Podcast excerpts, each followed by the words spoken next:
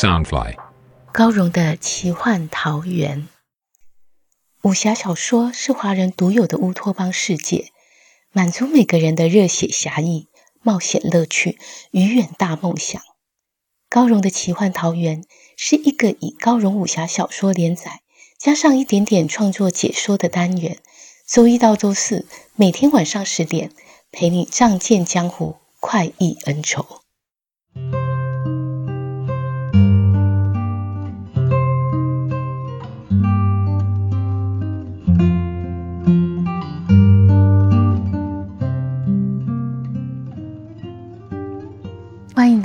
高荣的奇幻桃源。大家好，我是高荣。今天要陪你聆听的是《残天阙》二十四集。听小说聊创作。上次我们聊到小说的创作有两种形式，《残天阙》采用了章回小说的写法。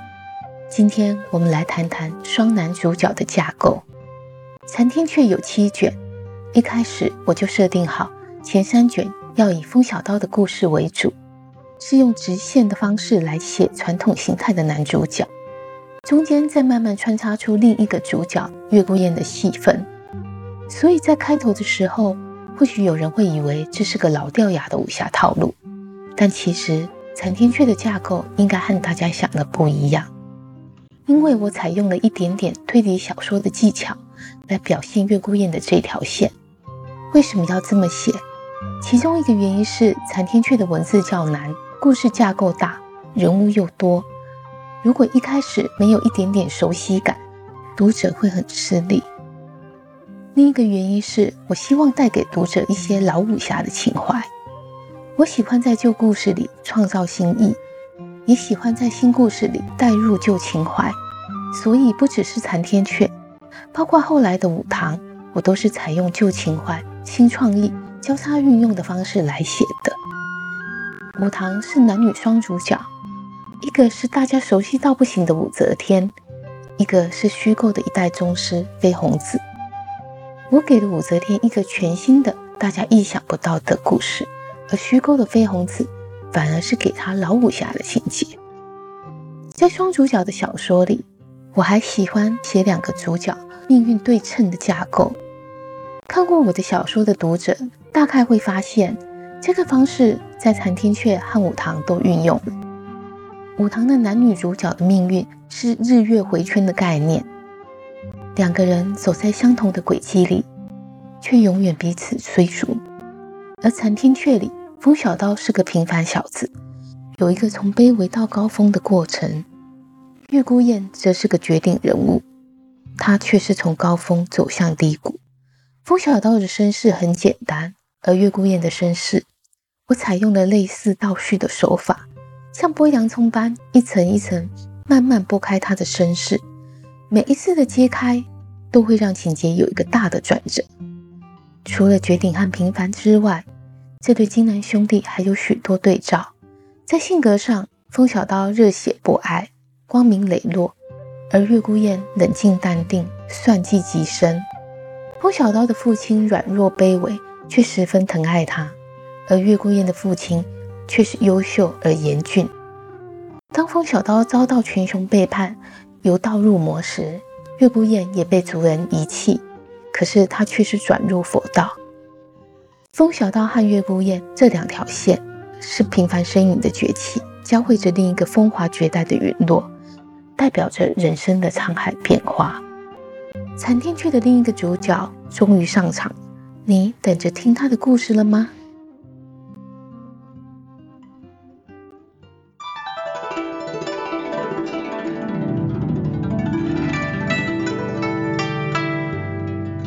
风小刀被困在树阵之中，大声呼喝陆逍遥。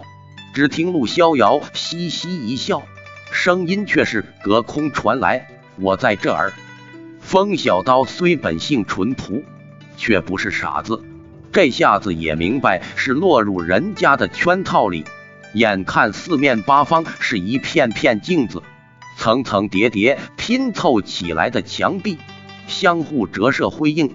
幻化出无数人影，他虽然不知道这是什么东西，也不能坐以待毙，就挥刀往镜面砍去。那镜子却是虚幻的东西，镜面被刀尖一触，并没有破碎，只生出一道道细波纹。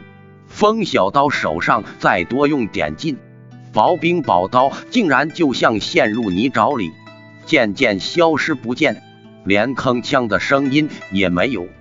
风小刀试了几次，皆徒劳无功，不禁起了疑惑：我从前并未见过这小子。昨日也算相助他一把，他为何要用玄术困住我？陆逍遥在阵外观看，得意洋洋道：“万兵进阵不过是本大爷的牛刀小事。”风小刀，你老是欺侮弱小，今日便是要你明白，在术法面前，再厉害的刀法都不管用。这句话却触动了风小刀心底的伤痛。他不由得想到，我总以为有能力保护身边人时，却无力回天。爹爹是这样，小蝴蝶也是这样。那么学了更高深的武功又有何用？他抬眼看去，见自己千百个身影，就像是千百只斗败犬般，垂头丧气，狼狈不堪。他忽然清醒过来，心想。师傅苦心教养我十数年，我遇了挫折就灰心丧志，岂不是辜负了他老人家？他想起九狐儿一心想伤害无间弟子，想到一定是那妖魔杀了小蝴蝶，我要振作起来，捉住凶手，以为小蝴蝶在天之灵。他高声唤道：“陆兄弟，你究竟想怎样？”陆逍遥笑道：“只要咱们约法三章，我就放了你。首先，你不准再一试武力欺侮我。”风小刀心中奇怪，明明是他困住我，却说的好似被我欺侮的很惨，问道：“你我才刚刚认识，小刀实在不知怎么得罪了你。如果陆兄弟害怕，大可分道扬镳，又何必困住我？”陆逍遥哼道：“你生平不知欺侮几千几百人，自然不记得了。可是我被你拍了。”他话说到一半，又打住了，只哼道：“反正挨揍的人会一辈子记恨在心里。”风小刀实在摸不着头绪，只好问道：“那第二件事呢？”陆逍遥笑道：“这第二件事吗？”就是我也要去无间岛，今后咱俩结伴同行，乃是平起平坐，你不准自是身份的摆架子。风小刀更觉得奇怪，我又有什么了不起的身份，可以自是身份？咦，他为何知道我要去无间岛？糟了，我近日心神不宁，几乎忘了要去浮尘海。他连忙问道：“陆兄弟。”今日初几？陆逍遥回道：“再过三日便是谷雨。”风小刀急道：“陆兄弟，你快放了我吧！我保证今后绝不伸一根手指伤害你。”陆逍遥道：“我说了要和你结伴去无间岛，一路上你都得护我周全，未得我同意，绝不能有片刻离开。”风小刀心想。这人真是奇怪，既害怕我，又要我随行保护，只好道：“我要先去赴个约，那儿十分危险，不能让你跟随。”陆逍遥心想：这人真是傻子，他被我困住，还担心我的安危。他隔空喊道：“别忘了，我术法可比你刀法厉害得多，你要去那个危险地方。”你求求我，或许我肯助你一臂之力。风小刀道：“那是我私人恩怨，不敢劳烦兄弟，还是请你高抬贵手，快放我出来吧。”陆逍遥道：“你会刀法，我会术法，咱俩互相帮衬帮衬，岂不胜过独行侠走天涯？”风小刀见他坚持要与自己同行，无奈道：“这样吧。”你先到一品轩客栈等候，待我办完事情，一定过去和兄弟相聚。陆逍遥大声道：“好！”大丈夫一言既出，驷马难追。他双手挥舞，喃喃念道：“北地赤无福，一光在静心，万境皆灭，急急如律令。”他手指发出一道光束，直冲入静心。刹那间，万片镜面就像冰屑碎裂般，忽然爆破开来，却没有发出半点声音，一下子就消失无形。风小刀此时方看清，这小子身穿鹅黄短衫，法术金冠，打理的整齐洁净，一丝不苟。虽然有些单薄文弱，但肤光如玉，明眸慧霞，一脸活泼机灵样。陆逍遥双手高捧千日醉，躬身笑道：“风大哥莫怪，小弟这可向你奉酒致歉了。”风小刀接过酒壶。大饮一口，笑道：“今日我也算开了眼界。”陆逍遥见他并不怪罪，一脸鬼笑，悄声道：“其实我乃无邪门少门主。”风小刀一口酒水几乎喷洒出来，终于明白这小子为何左弯右拐，万般心思。原来他就是当年被自己拍了屁股的瑶儿。而自己是他始终不服气的小师叔，今日却已答应要和他平起平坐。风小刀不禁摇头笑道：“原来你长这么大了，当年是我不对，你莫放在心上。”陆逍遥不服气道：“你长大了，我自然也长大了。他术法虽得自父母真传，但在门中备受呵护。”疏于习武，又少出远门，从未遇过江湖凶险。这回是他第一次奉命前去无间岛参与除魔大会，心中其实害怕，但碍于少门主身份，又不能拒绝，就想要找这师叔来保护自己，却又怕风小刀会仗着师叔身份，一路上对自己颐指气使，便先施诡计。用术法困住他，再与他约法三章，终于哄得风小刀答应保护自己。他心中十分高兴，恭恭敬敬唤了声“小师叔”。他知道风小刀最敬爱的就是若水，因此一开口就送出两顶高帽，一顶给风小刀，一顶给若水，笑道：“娘总是说。”你那个小师叔在蔡师叔的调教之下，必是万中无一的高手。今日见到你杀两小妖的身手，娘说的真是不错，正是名师出高徒。风小刀见他人小鬼大，又是使计困住自己，又是连连吹捧，苦笑道：“少门主，你这么本事，又有谁欺侮得了你？”陆逍遥好奇问道：“小师叔，我们两次相遇，你都愁眉不展，究竟为了什么？”风小刀黯然道：“第一次是我父亲亡于魔界之手，这次是好友亡故，我却连凶手是谁也不知道。天涯海角，我都要追出凶手。”陆逍遥想不到是这么伤心的事，但觉自己问错了话。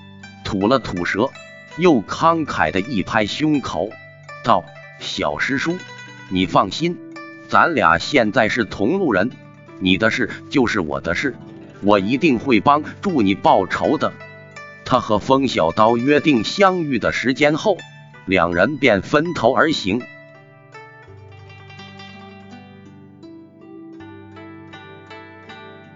风起云涌，啸浪数丈。浮沉海，波澜如风，层叠不息。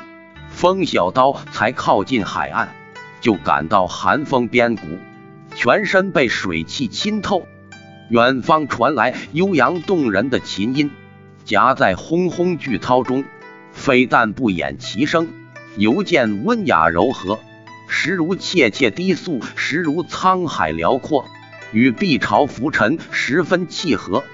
更像这浪涛起伏，其实是被琴声所牵引。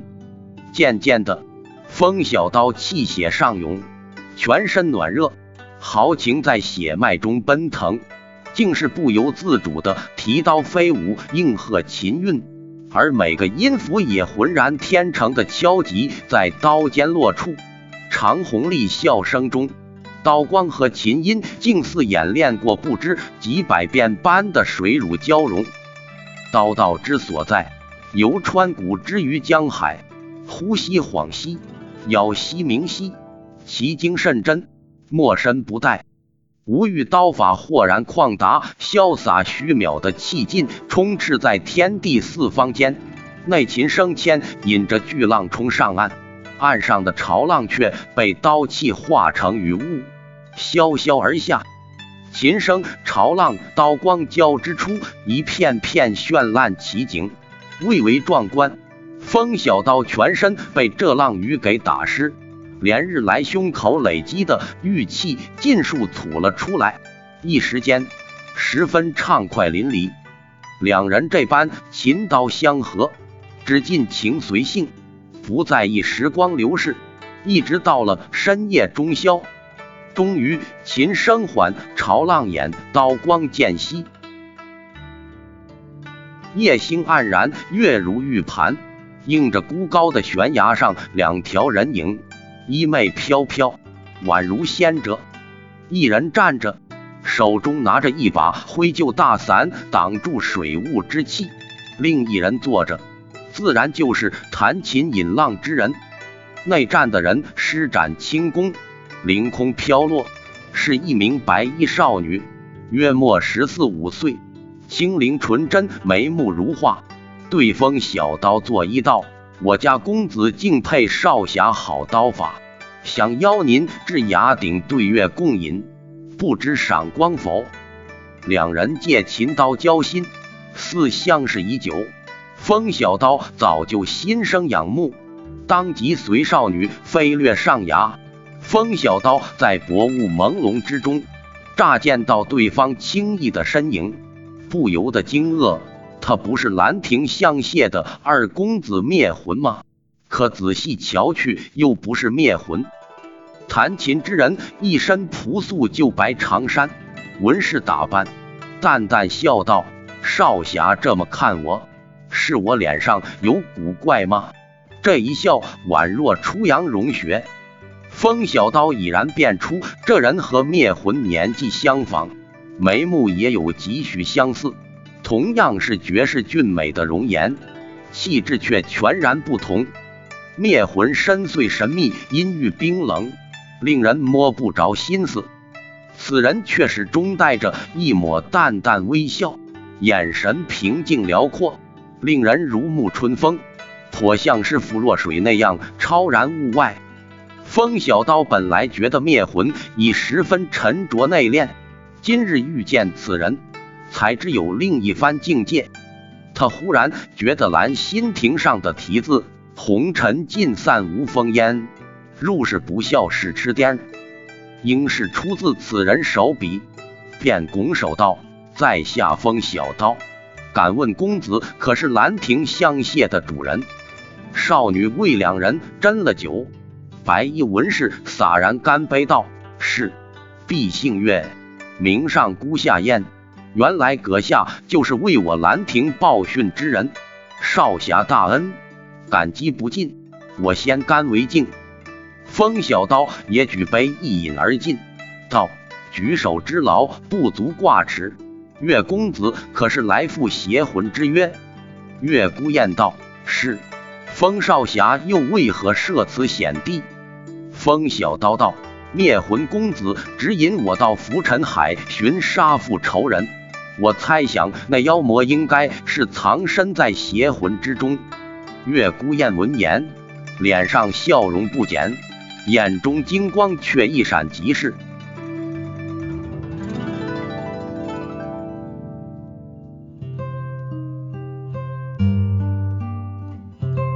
红尘尽散无风烟，入世不孝是痴癫。风小刀听从灭魂的指示，来到浮尘海。寻找杀父仇人，却遇见潇洒淡然的月孤雁。一场情刀相合，两人都把彼此当作知己。接下来，他们将并肩作战，闯过大大小小的难关。他们又会在江湖上掀起什么惊涛骇浪呢？欲知详情，请听下回分解。